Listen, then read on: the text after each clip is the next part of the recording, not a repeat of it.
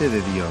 Mensaje de la palabra de Dios por el pastor Israel Sanz en la Iglesia Evangélica Bautista de Córdoba, España. 14 de julio de 2019.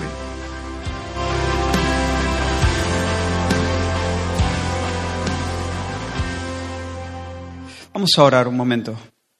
Te, te invito a que de una manera muy sencilla, pero muy sincera, le pida al Señor, con tus propias palabras, sin que nadie te oiga, que, que Él te hable, que Él tenga tratos contigo en esta mañana. El Señor está aquí, eh, invisible pero poderoso. Él está aquí. Pídele, pídele de- desde tu corazón, Señor, háblame. Gracias, Señor. Gracias por tu bondad. Gracias porque tú estás muy dispuesto, Señor, a hablar, a bendecir nuestros corazones. Engrandécete. Santificado sea tu nombre en esta hora. Que seas conocido, que seas honrado por nuestros corazones. En el nombre de Jesús. Amén. Imagina la siguiente escena. Tras sobrevivir varios días en alta mar, las corrientes te arrastran hasta la orilla de, de una isla desierta y con las fuerzas que te restan eh, decides explorar el lugar. Ya sé que he usado en alguna ocasión esta ilustración, pero en esta mañana quiero desarrollarla un poco más. Recorres el lugar, lo inspeccionas, te das cuenta que está lleno de plantas exóticas, hay lagartos, hay insectos, hay montañas, hay ríos que desembocan en el mar, hay valles. Ahora una pregunta, ¿qué es lo primero que vendría a tu mente si de repente, a la distancia, descubres una cabaña, una pequeña cabaña ahí? ¿Qué es lo primero que vendría a tu mente? hay alguien aquí, o por lo menos ha habido ya alguien antes que yo aquí. Yo no soy el primero. Este, este no es un lugar solamente habitado por lagartos e insectos. Solo un necio, solamente un necio pensaría que una estructura así, con sus paredes, con su ventana, con su techo a dos aguas, sería producto del azar. Ahí va, qué casualidad, qué cosa. Los vientos han arrastrado a las tablas y mira cómo las ha dispuesto. Hay que ser muy necio, por una intuición muy simple.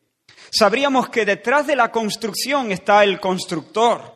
Las maderas no se ordenan así por casualidad, empujadas por los vientos, sin más. La suerte no puede explicar lo que tenemos delante de nuestros ojos. ¿Es así? Hay diseño. Es decir, hay propósito, hay una intención allí. Y no solamente hay diseño, hay, hay, hay orden, las tablas se acomodan siguiendo un patrón lógico. Definitivamente yo no soy el primero en llegar a la isla, o ese náufrago no es el primero en llegar a esa isla. Y aunque todavía no ha visto al constructor de la casita, no solamente puede saber por una intuición básica que existe, sino que además puede conocer ciertas cosas acerca de él, sin haberlo visto. Puede saber que es alguien con inteligencia, Detrás de todo aquello hay una mente pensante.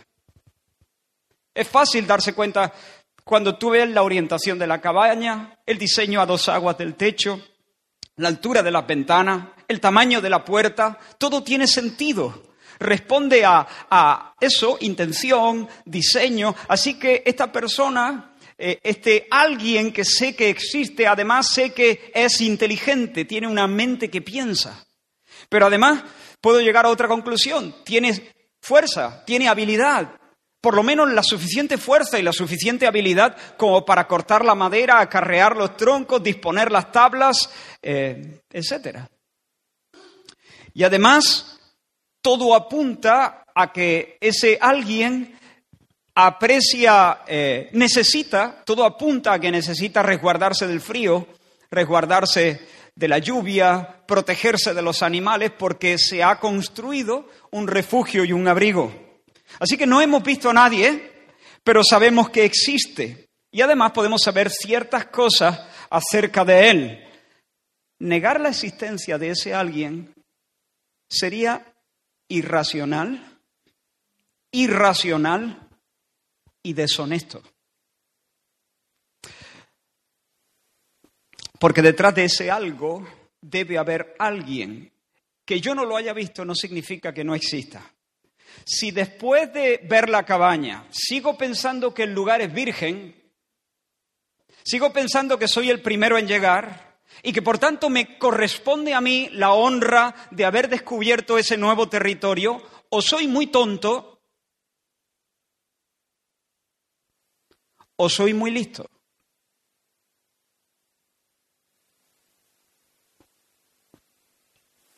O me falta un hervor o me sobra orgullo y ambición. Pues bien, esa es una descripción muy sensata de la raza humana. Las dos cosas. Nos falta un hervor y nos sobra orgullo y ambición. Pon atención a lo que el apóstol Pablo dice cuando escribe su carta a los romanos en el capítulo 1. Os invito a abrir la Biblia, capítulo 1 de la carta de Pablo a los romanos.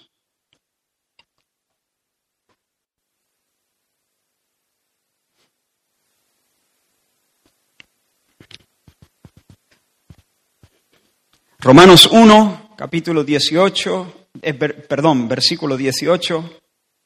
Romanos 1, 18, si hay alguien que no tiene Biblia y, está a tu lado, le puedes ofrecer la tuya también y así leemos todo. Romanos 1, 18 y vamos a leer hasta el 32. Y dice la escritura, ponga atención a esta primera frase, bueno, ponga atención a todo, porque la ira de Dios se revela desde el cielo contra toda impiedad e injusticia de los hombres que detienen con injusticia la verdad. Porque lo que de Dios se conoce les es manifiesto, pues Dios se lo manifestó. Porque las cosas invisibles de Él, su eterno poder y deidad, se hacen claramente visibles desde la creación del mundo, siendo entendidas por medio de las cosas hechas, de modo que no tienen excusa. Pues habiendo conocido a Dios, no le glorificaron como a Dios, ni le dieron gracias, sino que se envanecieron en sus razonamientos y su necio corazón fue entenebrecido. Profesando ser sabios, se hicieron necios y cambiaron la gloria del Dios incorruptible en semejanza de imagen de hombre corruptible, de aves, de cuadrúpedos y de reptiles. Por lo cual también Dios los entregó a la inmundicia en las concupiscencias de sus corazones, de modo que deshonraron entre sí sus propios cuerpos, ya que cambiaron la verdad de Dios por la mentira, honrando y dando culto a las criaturas antes que al Creador, el cual es bendito por los siglos. Amén. Por esto Dios los entregó a pasiones vergonzosas pues aún sus mujeres cambiaron el uso natural por el que es contra naturaleza, y de igual modo también los hombres, dejando el uso natural de la mujer, se encendieron en su lascivia unos con otros, cometiendo hechos vergonzosos hombres con hombres, y recibiendo en sí mismos la retribución debida a su extravío. Y como ellos no aprobaron tener en cuenta a Dios, Dios los entregó a una mente reprobada para hacer cosas que no convienen estando atestados de toda injusticia, fornicación, perversidad, avaricia, maldad, llenos de envidia, homicidios, contiendas, engaños y malignidades, murmuradores, detractores, aborrecedores de Dios, injuriosos, soberbios, altivos, inventores de males, desobedientes a los padres, necios, desleales, sin afecto natural, implacables, sin misericordia, quienes habiendo entendido el juicio de Dios, que los que practican tales cosas son dignos de muerte, no solo las hacen, sino que también se complacen con los que las practican. La ira de Dios, este es un pasaje muy amplio, no, no, vamos a poder eh, descender a los detalles, pero quiero decir algunas cosas muy sencillas. Eh, y comienza diciendo que la ira de Dios se revela desde el cielo. Así que Dios está indignado contra los hombres. Dios está indignado, dice Pablo a los romanos. ¿Y por qué? ¿Cuál es la razón? ¿Por qué, ¿Por qué la ira de Dios se revela contra los hombres? ¿Por qué esa indignación del Señor?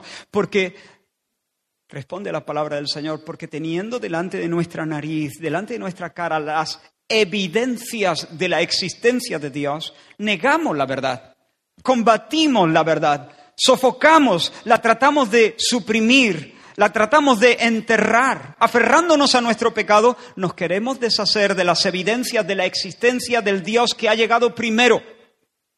De hecho, Él no llegó, Él siempre estuvo ahí. Él nunca comenzó a ser. Él es el eterno. La creación entera es la evidencia, evidencia. Es la evidencia de la existencia del Creador. Los cielos y la tierra predican un mensaje sencillo pero rotundo y elocuente. Hay un Dios poderoso y un Dios bueno.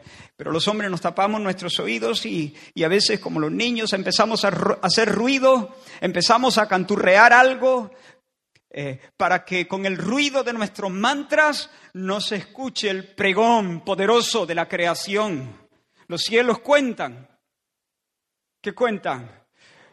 Anuncian la gloria de Dios, el firmamento pregona la obra de sus manos. Nos dicen todo el tiempo, segundo tras segundo, que hay un Dios, hay un Dios eterno, hay un Dios poderoso, hay un Dios sabio, hay un Dios bueno.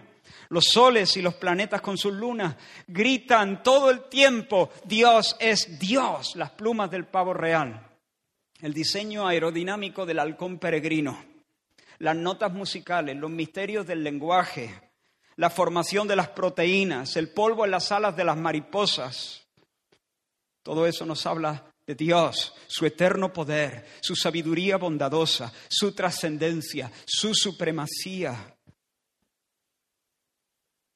¿Sabes que la luz viaja a unos 300.000 kilómetros por segundo?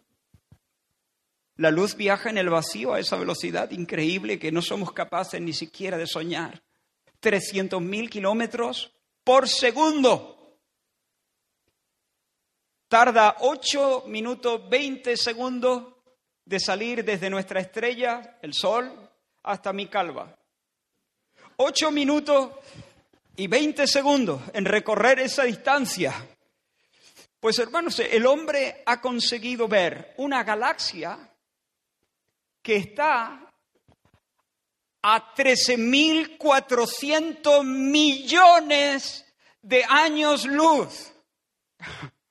La luz viajando a, 300.000 kilómetros por segundo necesita solo 13 millones 400, no, 13.400 millones de años para alcanzar esa galaxia. ¿Y qué hace allí?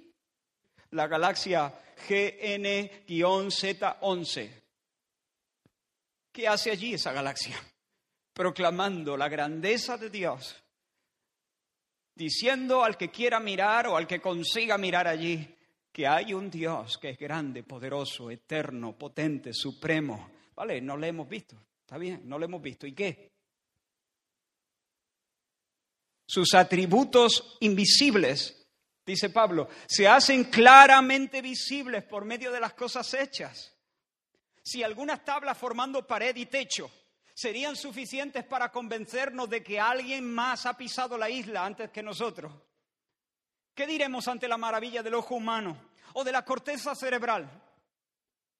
¿Qué diremos de las constantes, de la fuerza nuclear débil o de la fuerza gravitatoria o de la fuerza electromagnética? Todas esas constantes están exquisitamente equilibradas en nuestro universo para permitir y para sostener la vida haz una pequeña variación y se acabó. Todo se acabó. La vida no sería posible. Quiero, quiero leeros una cita de John Lennox. No, no John Lennon, no John Lennon. Este, este, este nos invitaba a, a, imaginar un mundo donde Dios no existe.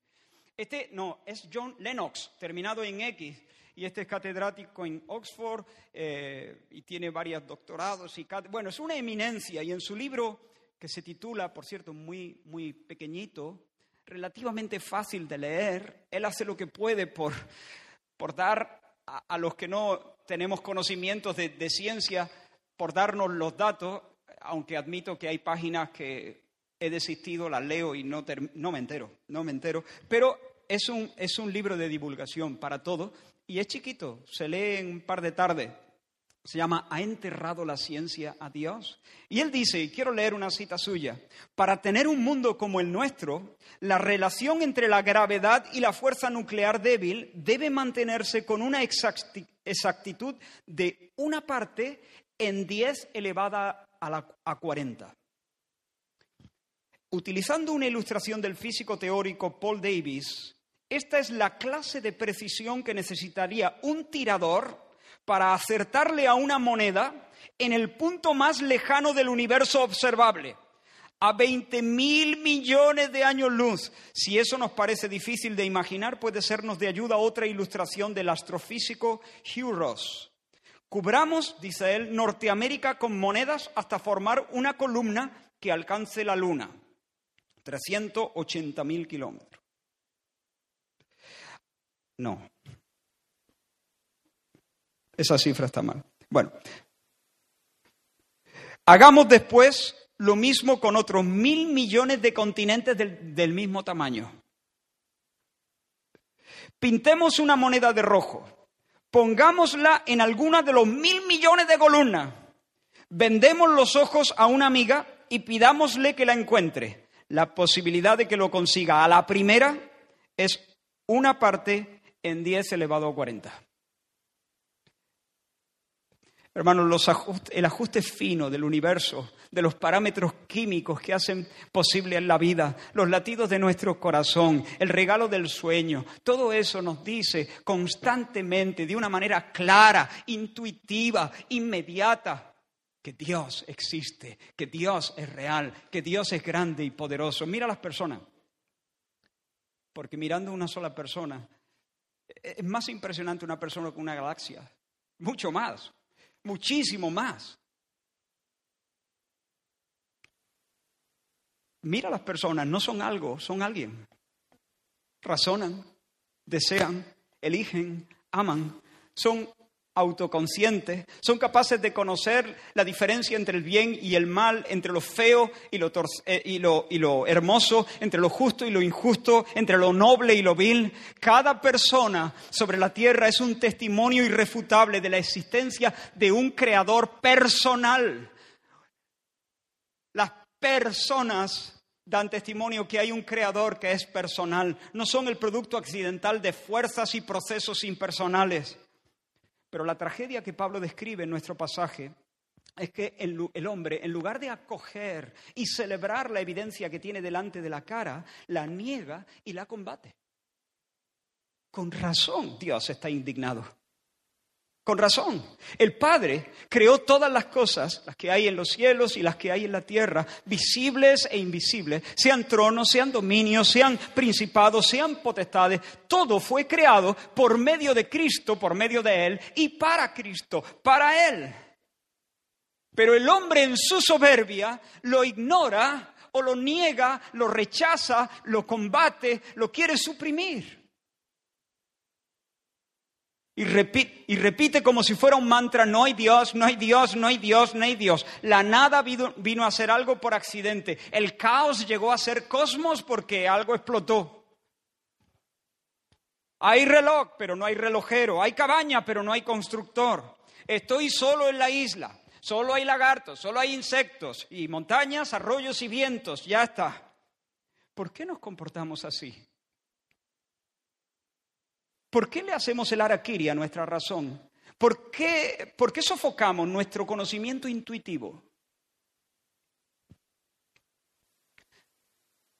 ¿Sabes que hay estudios que demuestran que los niños tienen un conocimiento, tienen, tienen, la tendencia, aunque se críen en familias ateas donde nunca han escuchado hablar de la existencia de un Dios creador o personal, tienen la tendencia a pensar de esa manera y a razonar de esa manera. Pero vivimos sofocando ese conocimiento intuitivo e inmediato que tenemos a través de nuestra conciencia. ¿Sabes por qué nos comportamos así? Porque no queremos que Él sea el primero. Queremos que la bandera que ondee en la isla lleve nuestro nombre. Queremos ser los señores de la tierra. Por tanto, simulamos que no hemos visto la cabaña. o que han sido los vientos los que la han construido por casualidad, en un proceso azaroso. Argumentamos que no hay ninguna mente detrás de ese conjunto de tablas. Y claro, los vientos y las fuerzas impersonales de la naturaleza no se van a enfadar con nosotros porque pongamos nuestra bandera en la isla y porque reclamemos nuestro derecho de ser los pioneros y porque reclamemos nuestro derecho de nombrarla y gobernarla. Los vientos no se enfadan. Pero esa es la esencia del pecado. Dios dice yo soy y nosotros decimos no he escuchado ninguna voz y, y acto seguido decimos yo soy. Esa es la esencia del pecado. El apóstol Pablo define el pecado en nuestro texto con dos términos que merece la pena examinar brevemente. En primer lugar, dice, la ira de Dios se revela contra toda impiedad e injusticia, desde el cielo, contra toda impiedad e injusticia. ¿Qué es la impiedad? La impiedad es una actitud hostil, antagónica hacia Dios. Es una condición de nuestro corazón. No es algo que yo hago. No es tanto una conducta, sino una actitud. Es una condición del corazón que reta y rivaliza contra el Hacedor. Hay un deseo de adelantarle, de suplantarle, de robarle la gloria, de, eliminarle. Es una falta de consideración hacia su dignidad, un menosprecio hacia su majestad, un desdén hacia sus derechos. Eso es la impiedad. ¿Y qué es la injusticia? La injusticia es la consecuencia. La, injusticia es la conducta que emana, que procede de una actitud eh, impía. Se deriva de la impiedad. Es el proceder resultante. Si no se reverencia su majestad, es decir, impiedad, entonces no se obedece su ley, es decir, injusticia. Si no se reverencia y se respeta su nombre, entonces no se obedece su ley.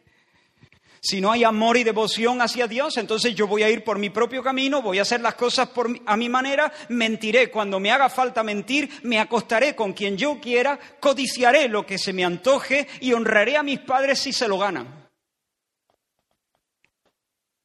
¿Me explico? Porque no hay una actitud de devoción, de respeto, de admiración, de honra a su majestad, entonces no hay sumisión a su palabra. El impío menosprecia y rechaza a Dios en su corazón y su mala actitud se expresa en una mala conducta, impiedad, injusticia. ¿Lo ves, hermanos? La verdad del hecho de Dios la realidad de Dios está al alcance de todos.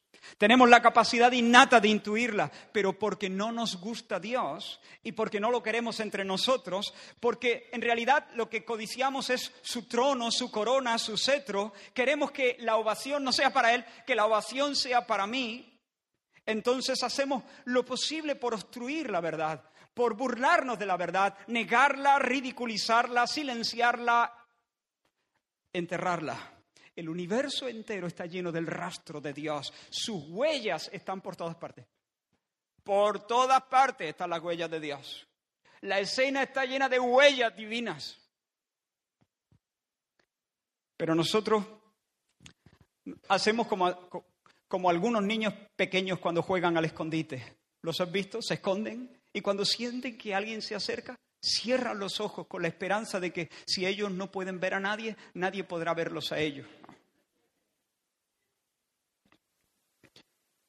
Y por supuesto, la ira de Dios se revela desde el cielo. Dios está indignado. No es de recibo eso.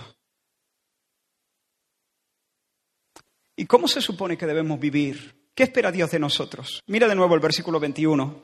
Habiendo conocido a Dios, pues habiendo conocido a Dios, no le glorificaron como a Dios, ni le dieron gracias, sino que se envanecieron en sus razonamientos y su necio corazón fue entenebrecido.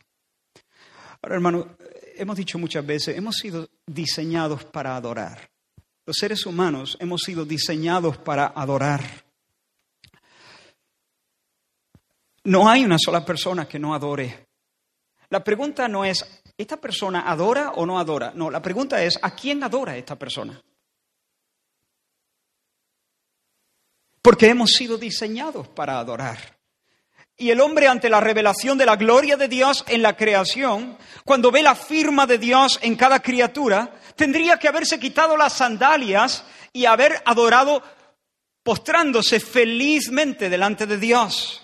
Lo noble, lo noble habría sido glorificar a Dios, es decir, reconocer su deidad, reconocer su superioridad, reconocer su primacía, su trascendencia, lo noble, lo justo, lo que el hombre tendría que haber hecho es apreciarle, poner a Dios en el primer lugar de sus pensamientos, en el lugar de honor en, sus, en la tierra de sus afectos. lo justo tendría que, eh, hubiera sido que nosotros nos convirtiésemos en los admiradores de Dios, los admiradores de Dios. Lo justo hubiera sido negarnos a dar la, ovación a nadie más, sino solamente a Dios. Lo justo hubiera sido decir como el salmista, mas tú, Señor, para siempre eres el Altísimo, eres el Altísimo, eres el Altísimo. Eso hubiese sido lo justo, caminar por la vida en este mundo de Dios, lleno de las huellas que testifican de su deidad, caminar de esta manera, tú eres el Altísimo. Y luego ver las cosas, las criaturas y todas estas maravillas de la naturaleza y levantar de nuevo nuestro canto. Tú eres el Altísimo, pero qué talento tienes, Dios. Pero qué grande eres, pero qué, qué potente es tu mano, Señor, pero qué sabio, qué bueno es tu corazón. Deberíamos habernos quitado el sombrero, presentándole nuestros respetos a Dios, rendirle honores, darle culto, ser celosos de sus derechos, entregarnos a Él con gozo, como criatura suya, deseosa de reflejar su gloria en todos nuestros tratos, en alguna medida, así como la luna glorifica al sol, reflejando su luz sobre nosotros. Nosotros deberíamos vivir consumidos por la pasión, no de brillar con luz propia. No, eso no es justo. Brillar con luz propia no. Reflejar la luz que viene del Señor. Eso es parte de glorificar al Señor. Glorificar al Señor. Julián, en el texto que nos leyó para arrancar la reunión, decía que Dios es amor. Y terminaba el texto hablando de, cómo el Señor eh, nos redime de nuestros pecados y nos da vida y por tanto nosotros podemos que amar, amarnos unos a otros. Y al amarnos a, unos a otros nosotros estamos glorificando a Dios porque estamos reflejando la gloria de su amor como la luna glorifica al sol, reflejando la luz que viene de él, no brillando con luz propia, sino derramando la luz solar que le llega sobre todas las criaturas. Así nosotros cuando amamos, cuando, cuando reflejamos la bondad y, y en cierta medida las perfecciones de Dios, las virtudes del Señor, entonces nosotros le glorificamos. Lo justo hubiera sido Hermanos, que al mirar los cielos en una noche sin luna, el ojo de nuestra alma hubiera visto la belleza de, Dios. Y nuestro corazón hubiera experimentado asombro, admiración, devoción, recogimiento, deleite. Y nuestra boca se hubiera abierto en alabanza. Lo justo hubiera sido caminar de puntillas en este mundo sabiendo que todo el mundo es santuario porque Dios está aquí, como un corito antiguo que cantábamos. Dios está aquí, tan cierto como el aire que respiro, como seguía, tan cierto como la mañana se levanta. Dios está aquí, Dios está aquí, en el taller, en la casa, en, en la carretera. Dios está presente y todo el mundo es santuario. Tendríamos que haberle no solamente glorificado, tendríamos que haberle dado las gracias. Piensa un poco. Piensa, la materia no puede venir de la materia. Es de cajón, ¿no? ¿De dónde vino la materia? Pues de la materia ya, pero Entonces, ¿de dónde vino la materia? ¿De dónde vino la materia? Oh, la materia no puede venir de la materia. Es necesario que Dios la trascienda, que Dios, el Creador, sea espíritu. Y la Biblia declara que efectivamente Dios no es material, Dios es espíritu. Ahora pregunto, ¿un espíritu tiene hambre? ¿Tiene sed un espíritu? La respuesta es no. ¿Estamos de acuerdo en eso? Espero no perderte. Un espíritu no puede tener hambre y no puede tener sed. Entonces, ¿por qué hay manantiales y una variedad de frutas en los árboles? Ahí llega el hombre. Hay, hay, hay cosas creadas. Debe haber entonces un creador. Ve una cabaña, debe estar el constructor. Pero el constructor el Dios creador no puede ser material, debe trascender la materia, por lo tanto no tiene sed, no tiene hambre, porque hay frutas en los árboles. La respuesta es sencilla. Es para mí. Yo sí soy material, yo sí, sé, yo sí tengo hambre. Dios no necesita el arroyo, Dios no necesita la cosecha. El arroyo y la cosecha son sus regalos, son sus regalos amorosos. Los hizo con ilusión, con ilusión para nosotros. La tierra entera está llena de sus beneficios. Así que el, hombre al pisar la tierra, al ver la cabaña, por seguir con el mismo ejemplo, al ver todas las cosas creadas, no solamente dijo, debiera haber dicho, uh, uh, uh, espera, espera, espera, espera, no soy el primero en estar aquí.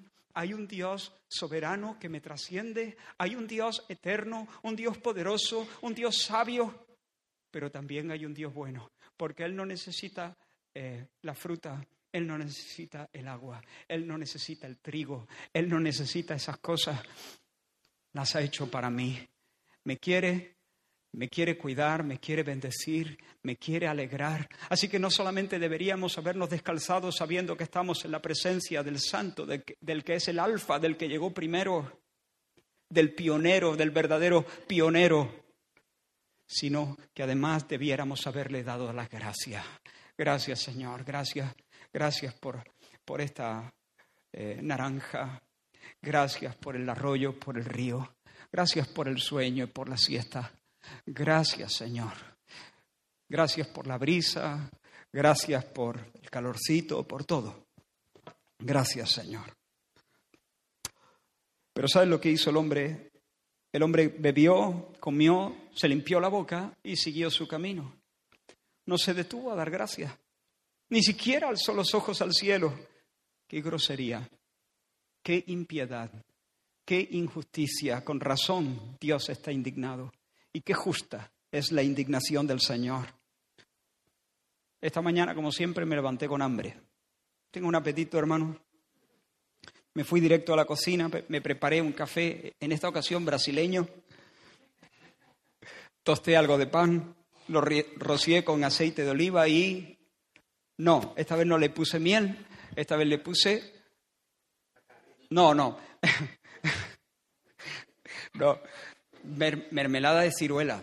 Así de raro soy, pero pruébalo, está rico. Y ahí estaba yo con mi café brasileño y mi tostada. ¿Qué toca? ¿Qué toca? ¿Qué toca?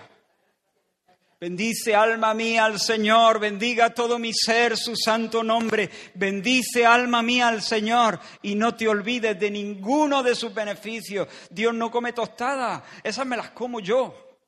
Y ese es el regalo amoroso del Dios que me quiere y que me cuida. Gracias Señor por la vida, gracias por el pan, gracias por la mermelada, el aceite, el café. Gracias por dotarme de tres mil papilas gustativas en la superficie de la lengua para distinguir los sabores, para disfrutarlos.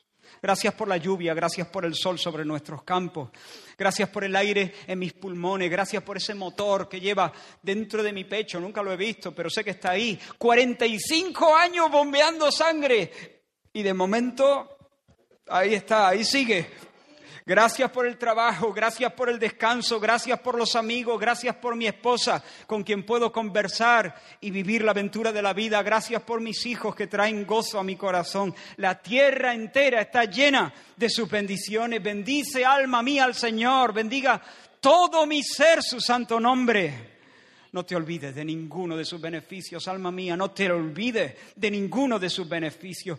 Todo nos insta a adorar. Todo nos insta a temer a Dios y darle gloria, deleitarnos en su bondad y darle gracia. Pero no, el hombre hizo justo lo contrario. Descartó a Dios, comenzó a razonar de espaldas a Dios y por lo tanto se sacó los ojos. Su entendimiento se entenebreció, se quedó a ciega, se le apagó la lámpara y tan grande fue la empanada moral que el hombre comenzó a confundir el tocino con la velocidad. Recuerda que he dicho que hemos sido diseñados para adorar, todos adoramos, pero el hombre al mirar los cielos en una noche sin luna y ver todo, todos los cielos tachonados de estrellas, comenzamos a presentar nuestros respetos no al Creador, sino a la criatura.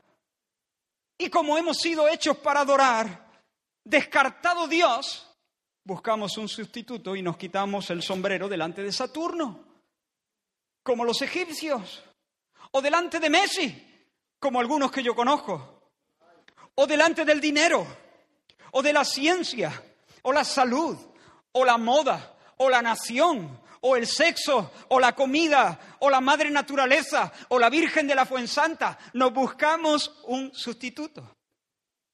Y en lugar de andar de puntillas en el mundo de Dios, en vez de reconocerle en todos nuestros caminos y fiarnos de Él de todo corazón y encontrar en Él nuestra identidad, nuestro placer, nuestro propósito, fabricamos ídolos y les damos el corazón. Pura necedad. Espantaos cielos, dijo Dios por medio del profeta Jeremías a su pueblo, espantaos cielos, horrorizaos horrorizaos, desolaos en gran manera. Porque dos males ha hecho mi pueblo. Me dejaron a mí, que soy fuente de agua viva, y cavaron para sí cisternas, cisternas rotas que no retienen el agua. Y un poco más adelante les dice, tu maldad te castigará y tus rebeldías te condenarán. Ahora vas a comprobar cuán malo y cuán amargo es haber dejado al Señor tu Dios y faltar mi temor en ti. ¿Y qué hizo Dios? Nos permite vivir las consecuencias de nuestra impiedad. En el versículo 24 de nuestro texto dice que por lo cual también Dios, ¿qué dice? Los entregó. Los entregó a la inmundicia. Los entregó. Y en el versículo 26 vuelve a decir, Dios los entregó a pasiones vergonzosas. Y en el versículo 28 dice, y como ellos no aprobaron tener en cuenta a Dios, Dios los entregó de nuevo a una mente reprobada para hacer cosas que no convienen. Así que en cierta medida, esta, esta entrega de Dios es algo como esto. El hombre se vuelve recalcitrante en su pecado, obstinado. Eh, él quiere que las cosas sean como quiere que sean, que Dios no aparezca en el mapa. Ellos quieren imaginar un mundo sin Dios. Ellos dicen, no, yo no he visto ninguna cabaña. ¿Qué cabaña? ¿Qué cabaña? Ah, eso. Eso se ha hecho solo, esos son los vientos. ¿no? O, en todo caso, así, ese fue el Dios, el, dios, los dioses del Olimpo. Dioses del Olimpo. Eh, la madre naturaleza. Eh, yo qué sé, cualquier cosa. Como Dios ve que el hombre está atornillado a su rebeldía, entonces, y como el hombre quiere zafarse de la mirada de Dios y de la gracia de Dios y del cuidado de Dios, el cuidado providencial, entonces Dios dice, muy bien, te daré lo que quieres. ¿Tú qué quieres? Eh, ¿Una taza? Pues, ¿cómo, se suele decir? Pues tomador, ¿no? Eh, en este caso no, Dios no dice toma dos, en este caso dice te voy a dejar probar un poco de la taza. ¿Tú qué quieres? ¿Beberte eso? Venga, vale. Y retira, en cierto sentido, su gracia preservadora. Esa gracia común que limita, limita el, la, eh, limita el mal. Dios está constantemente limitando el mal. Dios en su gracia nos preserva muchas veces de nuestra locura, pero en algunos momentos Dios retira su mano y nos deja y nos deja caer en poder de nuestros deseos y de nuestras fantasías. y nos deja perseguir nuestro mundo sin Dios, donde nosotros somos los primeros y la bandera, la bandera que ondea en la isla dice nuestro nombre, pero entonces nos deja comprobar.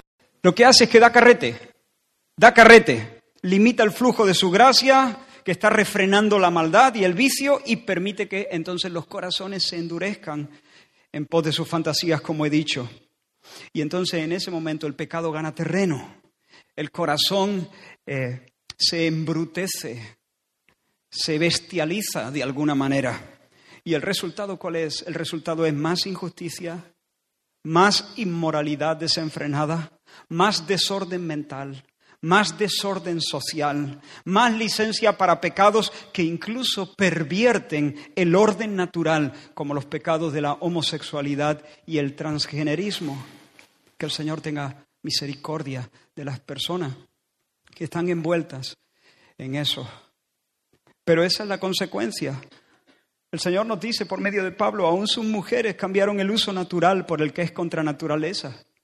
Mira el descoloque, mira la confusión, mira la desorientación. Y no te quiero hablar del dolor, del dolor que hay aquí, del dolor que hay aquí. Que el Señor nos permita ser eh, sus instrumentos para traer bendición, para traer el Evangelio, para traer amor, para traer eh, restauración a las vidas que están rotas por estos pecados. Que el Señor lo permita. Pero cuánto, cuánto dolor, mira que descoloque. Aún son mujeres, cambiaron el uso natural por el que es contra naturaleza. Y de igual modo también los hombres, dejando el uso natural de la mujer, se encendieron en su lascivia unos con otros, volviendo a hacer eh, caso omiso a lo que la pura intuición de la conciencia nos dice que es normal. El candado va con una llave. Un candado con un candado no abre nada. Dos llaves juntas no pueden eh, eh, hacer nada. Hay un candado, hay una llave, hay un hombre, hay una mujer y el diseño de nuestros cuerpos debe enseñarnos, y lo hace, otra cosa es que le prestemos atención, el diseño de nuestros cuerpos debe enseñarnos que esto es, rompe el orden natural de las cosas. Y luego el versículo 29 nos habla, estando atestados hasta arriba hasta arriba de toda injusticia y fornicación, perversidad, avaricia, maldad, llenos de envidia, homicidios, contiendas, engaños, malignidades, murmuradores, detractores, aborrecedores de Dios, injuriosos, soberbios, altivos, inventores de males, desobedientes a los padres, necios, desleales, sin afecto natural, implacables, sin misericordia. Esa es la consecuencia inevitable de resistir la verdad y negarnos a glorificar a Dios y darle la gracia. Un día el Señor retirará completamente su gracia que frena el mal y frena el vicio. Un día Dios la retirará por completo. soltará completamente no solo el carrete, soltará la caña y nos dejará en poder de nuestra propia fantasía. Esa será una tierra sin gracia, esa será un lugar de caníbales, eso será el infierno. Pero, hermanos, Dios está buscando adoradores, adoradores, no religiosos, adoradores. Personas que en medio de esta generación vivan delante de Dios. En la expresión latina, coramdeo, delante de Dios, delante de Dios, como Dios le dijo a Abraham, anda delante de mí. No me has visto, pero sabes que estoy. Pues camina bajo esa convicción. Camina delante de mis ojos. Camina delante de mí. Y el Señor nos dice en esta mañana, vive tus lunes en mi presencia. Delante de mí en la iglesia delante de mí en el taller, delante de mí en la casa, delante de mí cuando juegues con los niños en la playa, cuando te codees con los grandes de la tierra o cuando estés entre los parias, delante de mí cuando ores, cuando hables, cuando pienses, piensa delante de mí, llora delante de mí, ríe delante de mí, vive bajo mi autoridad. Vive para mi gloria. Encuentra en mí, en mi majestad y en mis propósitos lo único que unifica, que trae deleite y que da coherencia a toda tu vida. No busques diamantes en otra roca. Hermano, vivimos en una cultura que fomenta la impiedad y quiere desterrar toda idea del Dios verdadero. Una cultura en, la que se promociona el orgullo, y el orgullo humano y la adoración al hombre y que se burla de cualquiera que se levante para alabar al, Señor. ¿Eso qué? Alabar al Señor. Alaba. Pero eso sí, las ovaciones a los hombres, a las grandes estrellas que brillan con luz propia, nadie tiene luz propia. Seamos diferentes, hermano. Dios hace salir cada mañana el sol sobre esta ciudad. Y sin embargo, la mayoría de nuestros vecinos Sale de casa y encara la vida sin levantar su vista al Señor. Sé diferente. La mayoría de los cordobeses caminan bajo el regalo de Dios mientras pasan de Dios. Presenta tú un contraste. Levantemos nuestro canto nosotros. Ahora, ¿cómo guardar nuestras almas del frío mortal de este tiempo? ¿Cómo tener y cómo cultivar un corazón devoto y agradecido? ¿Recuerdas cuando Jesús fue llamado eh, para intervenir, eh, para sanar a Lázaro y posteriormente Jesús, retrasándose conscientemente, eh, de que Lázaro ha muerto, se acerca a la tumba. ¿Recuerda ese pasaje? Jesús se acercó allí y dice la, escritura que profundamente conmovido vino al sepulcro. Era una cueva y tenía una piedra puesta encima, dice Juan. Y entonces Jesús habló con la gente que estaba allí y le dijo, quitad la piedra. En esto Marta, que era la hermana de Lázaro, una de ellas, le dijo, Señor, huele muy mal, porque ya lleva cuatro días muerto. Y Jesús le, dicho, no, le dijo, ¿no te he dicho que si crees verás la gloria de Dios? Y en esto ellos quitaron la piedra. La escena se está desarrollando y dice que de repente Jesús dijo, Jesús alzando los ojos a lo alto dijo, Padre, gracias te doy por haberme oído. Yo sabía que siempre me oyes, pero lo dije por causa de la multitud que está alrededor, para que crean que tú me has enviado. Ahora quiero que notes un detalle aquí. Jesús se acerca a la tumba, eh, está conmovido, habla con, la gente, le dice, quitad la piedra. Eh, Marta en esto le dice, Señor, eh, eh, huele muy mal. Y se pone a hablar con Marta y le dice, no, tú, tú tranqui, no te he dicho que si crees verás la gloria de Dios. Y enseguida se dirige a su Padre. La oración que Jesús, el detalle que quiero que, que, notes, es que la oración que Jesús eleva al Padre no se enmarca en el contexto de un culto formal. No, la oración que Jesús hace se inserta en el curso normal de los acontecimientos. Jesús está allí, habla con uno, habla con Marta, habla con su padre. No tiene que cambiar el chip el Señor. No tiene que ponerse en modo oración. No tiene que pasar la página. No necesita aislarse, porque Jesús vive en modo oración. Jesús vive en la presencia de su Padre. Él sabe que siempre está en la presencia del Padre. Él anda descalzo en el santuario del mundo. Quiero invitarte a disciplinar tu mente y tu corazón, a practicar lo que los antiguos decían, la práctica de la presencia de Dios la práctica de la presencia de Dios. La práctica de la presencia de Dios. Ser consciente el lunes, el martes, el miércoles, cuando juegas, cuando trabajas, cuando descansas, que estás en el mundo de Dios, delante de Dios, bajo la mirada del Dios potente, eterno y bueno. Yo suelo huir de las tradiciones religiosas porque temo que lleguen a convertirse en ritos vacíos de significado. Sin embargo, yo os animo a dar gracias por los alimentos cada vez que os sentéis a la mesa.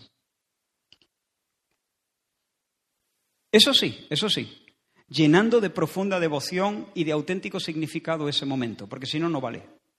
Si no, no vale. Pero, ¿no te parece que por lo menos esto tres veces al día. nos hace conscientes? Porque es muy fácil, ¿verdad? Que uno está en sus cosas, en medio de, la bulla, en medio del ruido del mundo, en medio de nuestros pensamientos que van a mil, y a veces se nos olvida, nos desubicamos, nos desubicamos. Pero llega la hora de la comida y ahí está el plato, pero antes nos tomamos de las manos o sin tomarnos de las manos o estando con la familia o a solas, inclinamos nuestra cabeza y por un momento, a menos que eso se haya convertido en algo ya rutinario, sin sentido, vacío, pero por un momento decimos, eh, espera, estamos en el mundo de Dios. Dios es más grande que yo, me precede, no soy el dueño de esta isla. La bandera que ondea no lleva mi nombre. Dios es bueno, Gracias, Señor. Gracias, Señor, porque tú me diste la salud y el trabajo. Gracias por los alimentos que pones delante de mí.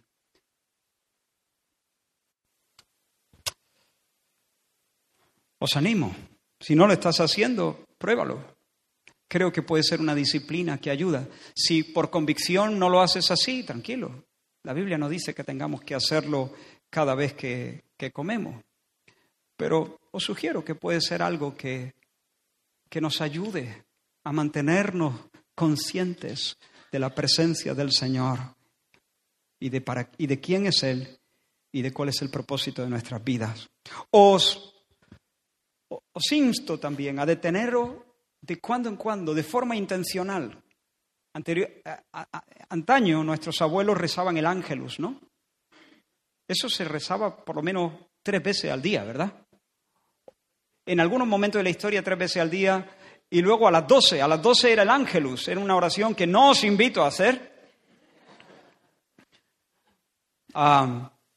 pero a las doce sonaban las campanas en los pueblos y en las ciudades y se hacía un alto y los campesinos quitaban su sombrero, inclinaban su cabeza y rezaban el ángelus. No, no el ángelus, pero ¿Qué te parece? Esta es una sugerencia, esto no lo digo de manera autoritativa en nombre del Señor, porque, pero una sugerencia, ¿qué te parece si puedes disciplinarte a ti mismo para dos, tres veces al día hacer una pequeña parada en medio de, de tu actividad? Y, por ejemplo, tomar un versículo de un salmo durante toda una semana y detenerte tres, cuatro minutos, meditando, chupando ese versículo hasta que le saque el jugo y eso te alimente, reflexionando y elevando una oración sencilla a Dios y luego a la tarea. A menos que estés haciendo, no sé, operando a corazón abierto, entonces yo te sugiero que lo dejes para después. Pero, ¿me entiendes? Tus labores ahí en, la fábrica o, en la oficina o en la casa y de repente haces un alto. Yo creo que si nosotros lo hiciéramos, creo que si por ejemplo decimos voy a, voy a tomar tres, cuatro versículos y estos van a ser mis tres, cuatro versículos para el mes. El primero lo tomaré la primera semana, el segundo lo tomaré la segunda semana. Y, y cada vez que me llegue este momento yo voy a asirme de este versículo eh, dejar que el versículo alumbre mis pensamientos, responder a la verdad que estoy leyendo por medio de una oración. Yo creo que si nosotros nos disciplinamos de este modo o de un modo parecido, no va a tardar mucho tiempo hasta que empecemos a ser mucho más conscientes de Dios. Dios a nuestra mano derecha vamos a poder practicar de una manera mucho más fácil la presencia de Dios, que está, pero que a veces somos inconscientes de la misma. Si lo hacemos como una manera de, de añadir mérito ante Dios o de establecer una base sobre la que Él nos pueda aceptar o usar, con una mentalidad religiosa y legalista, por supuesto, eso le va a hacer daño a nuestra alma, pero si lo hacemos como una manera de permanecer centrados en Cristo en medio de los afanes de la vida y de los ruidos, si lo hacemos no a fin de lograr algo, sino de recibir algo, a fin de abrir nuestra boca en fe, de reconocer, de deleitarnos, de entregarnos al Señor, en poco tiempo yo creo que el Señor va a presidir nuestros soliloquios. ¿Saben? Nosotros siempre, soliloquio es el run run que hay en cada, cada una de nuestras mentes. Nosotros todos estamos pensando siempre. Siempre pensamos. Siempre, seamos conscientes o no, siempre pensamos.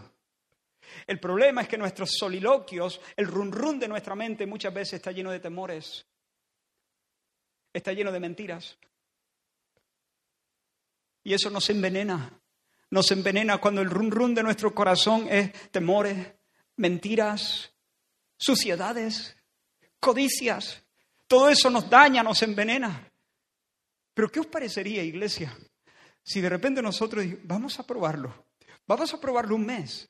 Vamos a hacer un alto y vamos a dejar que la palabra de Dios penetre por lo menos en tres momentos y que nuestro corazón se eleve en oración respondiendo a la verdad divina. Vamos a, entretener esa verdad en nuestro corazón, a asirnos de ella. Yo creo que antes de que termine el mes, nosotros habremos cambiado el ambiente de nuestro corazón. El run run interno será diferente. Habremos crecido en aprecio hacia Dios. Nuestros afectos se habrán encendido más hacia Él. Mira, cuando yo, yo os invito a, probar con esta disciplina. Disculpadme que otra vez use el ejemplo de la dieta, lo he, usado tres o cuatro veces, pero cuando a mí me dijo, eh, me dijeron que, tenía que, María Jesús, ¿no? María Jesús. Me dijo María Jesús que tenía que comer cinco veces, o seis veces me dijo al día, yo comía tres. Entonces, yo pensaba yo comía muy bien y que yo, yo, era muy ordenado en ese punto, pero me dijo, no, debe hacerlo seis veces de esta manera, ¿no? Una frutita, una almendrita, vale. Pero ¿qué pasa? El problema era que como yo estaba habituado a comer tres, se me olvidaba. Así que me tuve que poner el despertador. La, la del desayuno no se me olvida, esa yo desayuno y luego me lavo la cara, ¿no? Pero la de la once sí, a la once me puse la alarma. Y a la una, eran las almendras o las nueces, a la una me puse la alarma, porque si no se me olvidaba. Y a las seis me puse otra vez la alarma, porque era otra fruta. La, cena no y, el almuerzo tampoco, por supuesto. Pero me puse esas tres alarmas de tres comidas extras. Hace tiempo que no me las pongo. Hace tiempo que no me las pongo. Sencillamente mi, mi cuerpo prácticamente con minutos antes, minutos después, me va diciendo, la almendrita.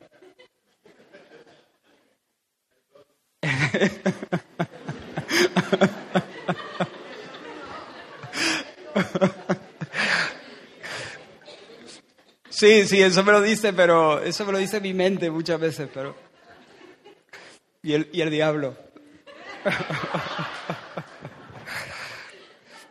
¿Eh? ¿Entiendes? Pero Mira, va a parecer algo mecánico y espero que nadie me malinterprete, eh, pero incluso te puedes poner una, una alarma. 11 versículos, 5 minutos, 3 minutos, pero, pero lleno de significado, con devoción verdadera, descalzándote, pero no en el sentido literal, sino en el sentido espiritual, reverencia, Señor, hago una paradita aquí en mi, en mi trabajo. Tú eres grande, este es tu mundo, soy tu criatura. Los cielos cuentan tu gloria, la tierra está llena de tus beneficios. O como decía el salmista, aquí tengo, bendeciré al Señor en todo tiempo. Salmo 34, por si alguno quiere usarlo ya la primera semana. Salmo 34 del 1 al 3, bendeciré al Señor en todo tiempo. Su alabanza estará de continuo en mi boca. En Jehová se gloriará mi alma. Lo oirán los mansos y se alegrarán. Claro, los mansos se alegran, los orgullosos no. Los orgullosos quieren la ovación para ellos. Ellos no se alegran de que Dios sea famoso y exaltado, pero los mansos sí. Lo oirán los mansos y se alegrarán. Engrandeced al Señor conmigo y exaltemos aún a su nombre. ¿Sabes qué pasa? Que cuando alguien empieza a apreciar y, y, a encenderse en nuevos afectos hacia el Señor, un celo poderoso va tomando lugar en su corazón y es un deseo apasionado, fervoroso, de que otros también se sumen al homenaje, otros también le canten, otros también le reconozcan. Y el salmista dice, engrandeced al Señor conmigo y exaltemos aún a su nombre. Y sabes, eso, esto el vivir delante de Dios corandeo, el vivir como adoradores, glorificándole y dándole las gracias, glorificándole y dándole las gracias. Eso es lo, que, lo único que nos hace sentir conectados, conectados. La gente quiere conectarse a la energía planetaria, al flujo del karma. Bobadas. esto. Nos sentimos desconectados porque no vivimos glorificando a Dios y dándoles gracias, porque el alfa está presente, porque el Dios pionero está presente, porque Él no solamente estuvo antes que nosotros en la isla, Él creó la isla. Suyo es el mundo, Él lo creó, Él lo fundó. Él es Dios sobre todas las cosas y cuando vivimos de espaldas a esa realidad nos sentimos desconectados. Hay algo que sabemos que no está funcionando bien, pero cuando vivimos como adoradores, sin importar las circunstancias que tengamos que enfrentar, aunque tengamos que vivir por momentos en valles de dolor, nosotros nos vamos a sentir ubicados y conectados, verdaderamente conectados, porque todo encuentra coherencia y unidad en Cristo el Señor, porque todo fue creado por Él, todo viene de Él y todo fue creado para Él. Y termino. Yo sé que aquí entre nosotros hay personas que han entrado a este lugar enemistadas con Dios. A lo mejor les gusta la religión, lo que no les gusta es el Dios de la Biblia que pide cuenta. Has entrado aquí quizás siendo el capitán de tu alma, como si fuera el primero en pisar la isla, y sobre tu mundo ondea una bandera que dice tu nombre. Y sabes que, con todo respeto, merece sufrir la indignación del Señor, porque no es justo lo que hace, no es justo. Sin embargo, yo estoy aquí de parte de Dios, de parte de Dios, para decirte que hoy es día de salvación, que hay perdón para tu pecado ¿Sabes que un día el constructor de la cabaña se manifestó entre nosotros? El Dios que es espíritu se hizo carne y habitó entre nosotros. Y un día, delante del pueblo, Pilato, después de haberlo azotado, lo sacó delante de ellos. Y los soldados romanos le habían entretejido una corona de espinas y la habían puesto encajada sobre su cabeza. Y lo habían vestido con un manto púrpura para burlarse de él. Y le decían, salve, rey de los judíos. Y le daban de bofetadas, dice la escritura. Y Pilato salió otra vez trayendo al, al hacedor, al bufón de, de la guardia romana, pero que en realidad era el Dios vivo el hacedor de ellos. Y Pilato le dijo a la gente, mirad, os lo traigo fuera para que entendáis que ningún delito hallo en él. Y salió Jesús llevando la corona de espinas y el manto de púrpura. Y Pilato les dijo, he aquí el hombre. He aquí el hombre. Él es el constructor de la cabaña. Pero la multitud se mantuvo firme en su decisión que había tomado ya previamente de preferir a Barrabás ¿Qué constructor? Danos a Barrabás. Y luego, a las afueras de Jerusalén, Jesús subió la cuesta del Calvario, lleno de moratones y de babas de los soldados romanos. Lo desnudaron delante de los curiosos, lo clavaron a la madera de una cruz romana, lo alzaron entre el cielo y la tierra. Ahora la pregunta es, ¿por qué la ira de Dios se revela desde el cielo contra el crucificado? Es Dios. Él fue el que le dio al pavo las, plumas y puso pulso en nuestras venas y aire en nuestro pecho y cordura en nuestra mente. Él es el hombre perfecto. Él ha vivido como, como Dios manda. Él nunca intentó suprimir la verdad. De hecho, él pudo decir en un momento dado, justo unas horas antes de morir, hablando con el Padre, Padre, yo te he glorificado en la tierra yo te he glorificado en la tierra. Entonces, ¿qué hace muriendo como un maldito en la cruz? ¿No dice Pablo que la ira de Dios se derrama, se revela contra los hombres que no le glorifican ni le dan gracias? Pero aquí tienes un hombre que le ha glorificado, ha vivido delante de él corandeo todo, cada segundo de su vida. ¿Por qué entonces?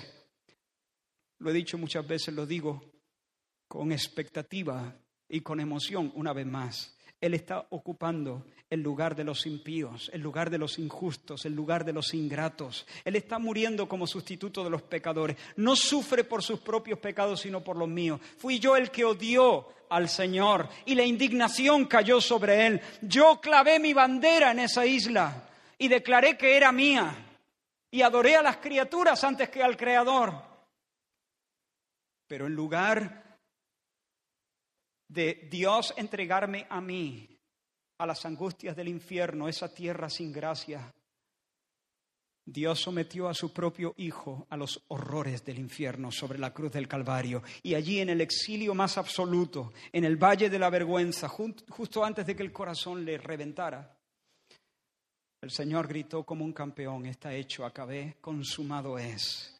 Él había conquistado el perdón de mis pecados, el perdón para los malos. Era viernes, lo bajaron muerto de la cruz, lo sepultaron muerto en una tumba.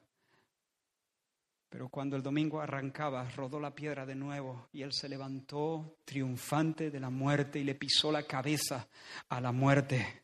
Y ahora él está sentado como Señor y Salvador, exaltado hasta lo sumo a la diestra del Padre.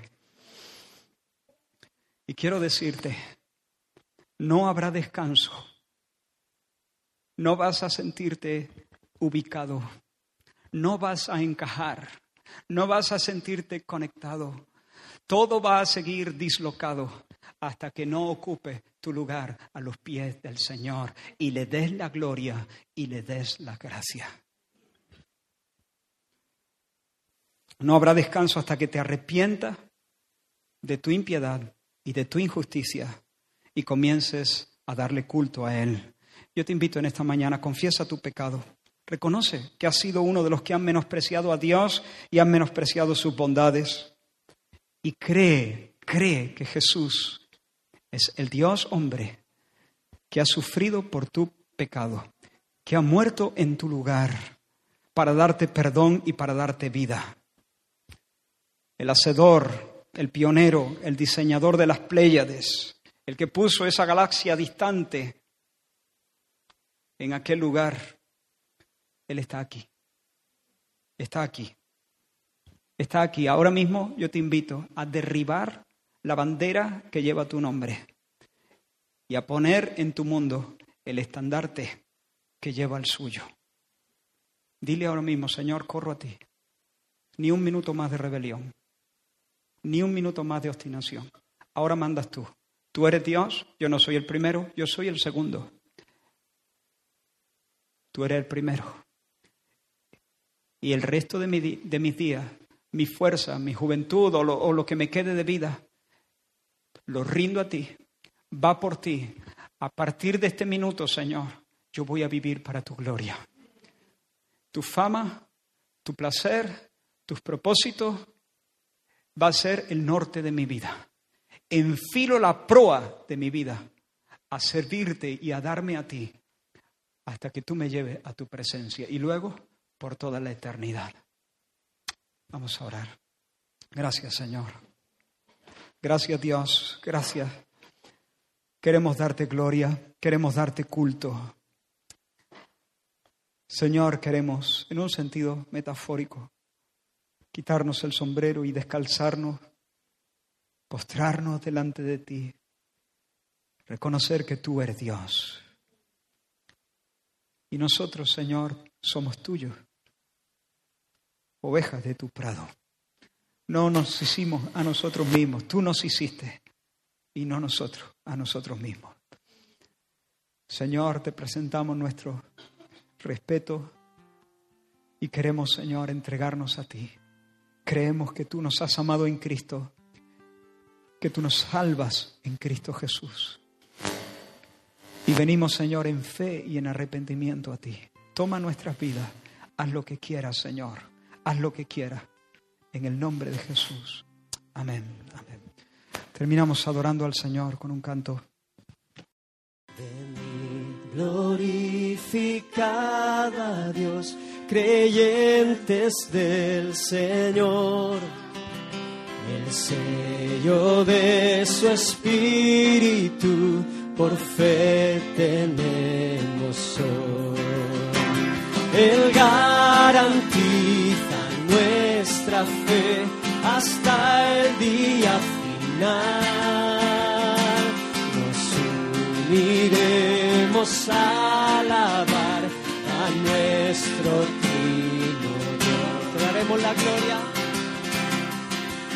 Te daremos la gloria por tu gracia, bondad y amor.